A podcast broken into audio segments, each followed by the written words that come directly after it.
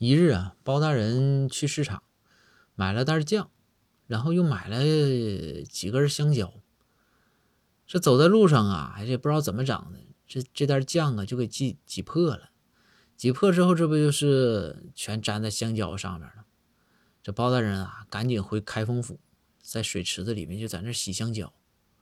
这公孙就看见了，公孙看见之后啊，就跟包大人说：“说大人啊，没事哈，你多看看书。